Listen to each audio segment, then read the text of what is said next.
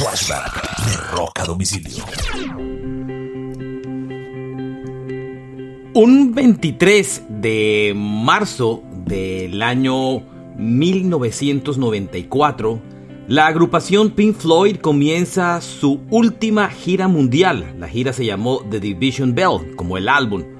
Comenzó en la ciudad de Miami, como les conté, y fue la última gira con los tres integrantes que quedaban de Pink Floyd después de la salida de Roger Waters y comandados en esta vez por David Gilmour en la guitarra y encargado de la parte vocal de la banda. Este fue un flashback de rock a domicilio recordando la última gran gira de Pink Floyd.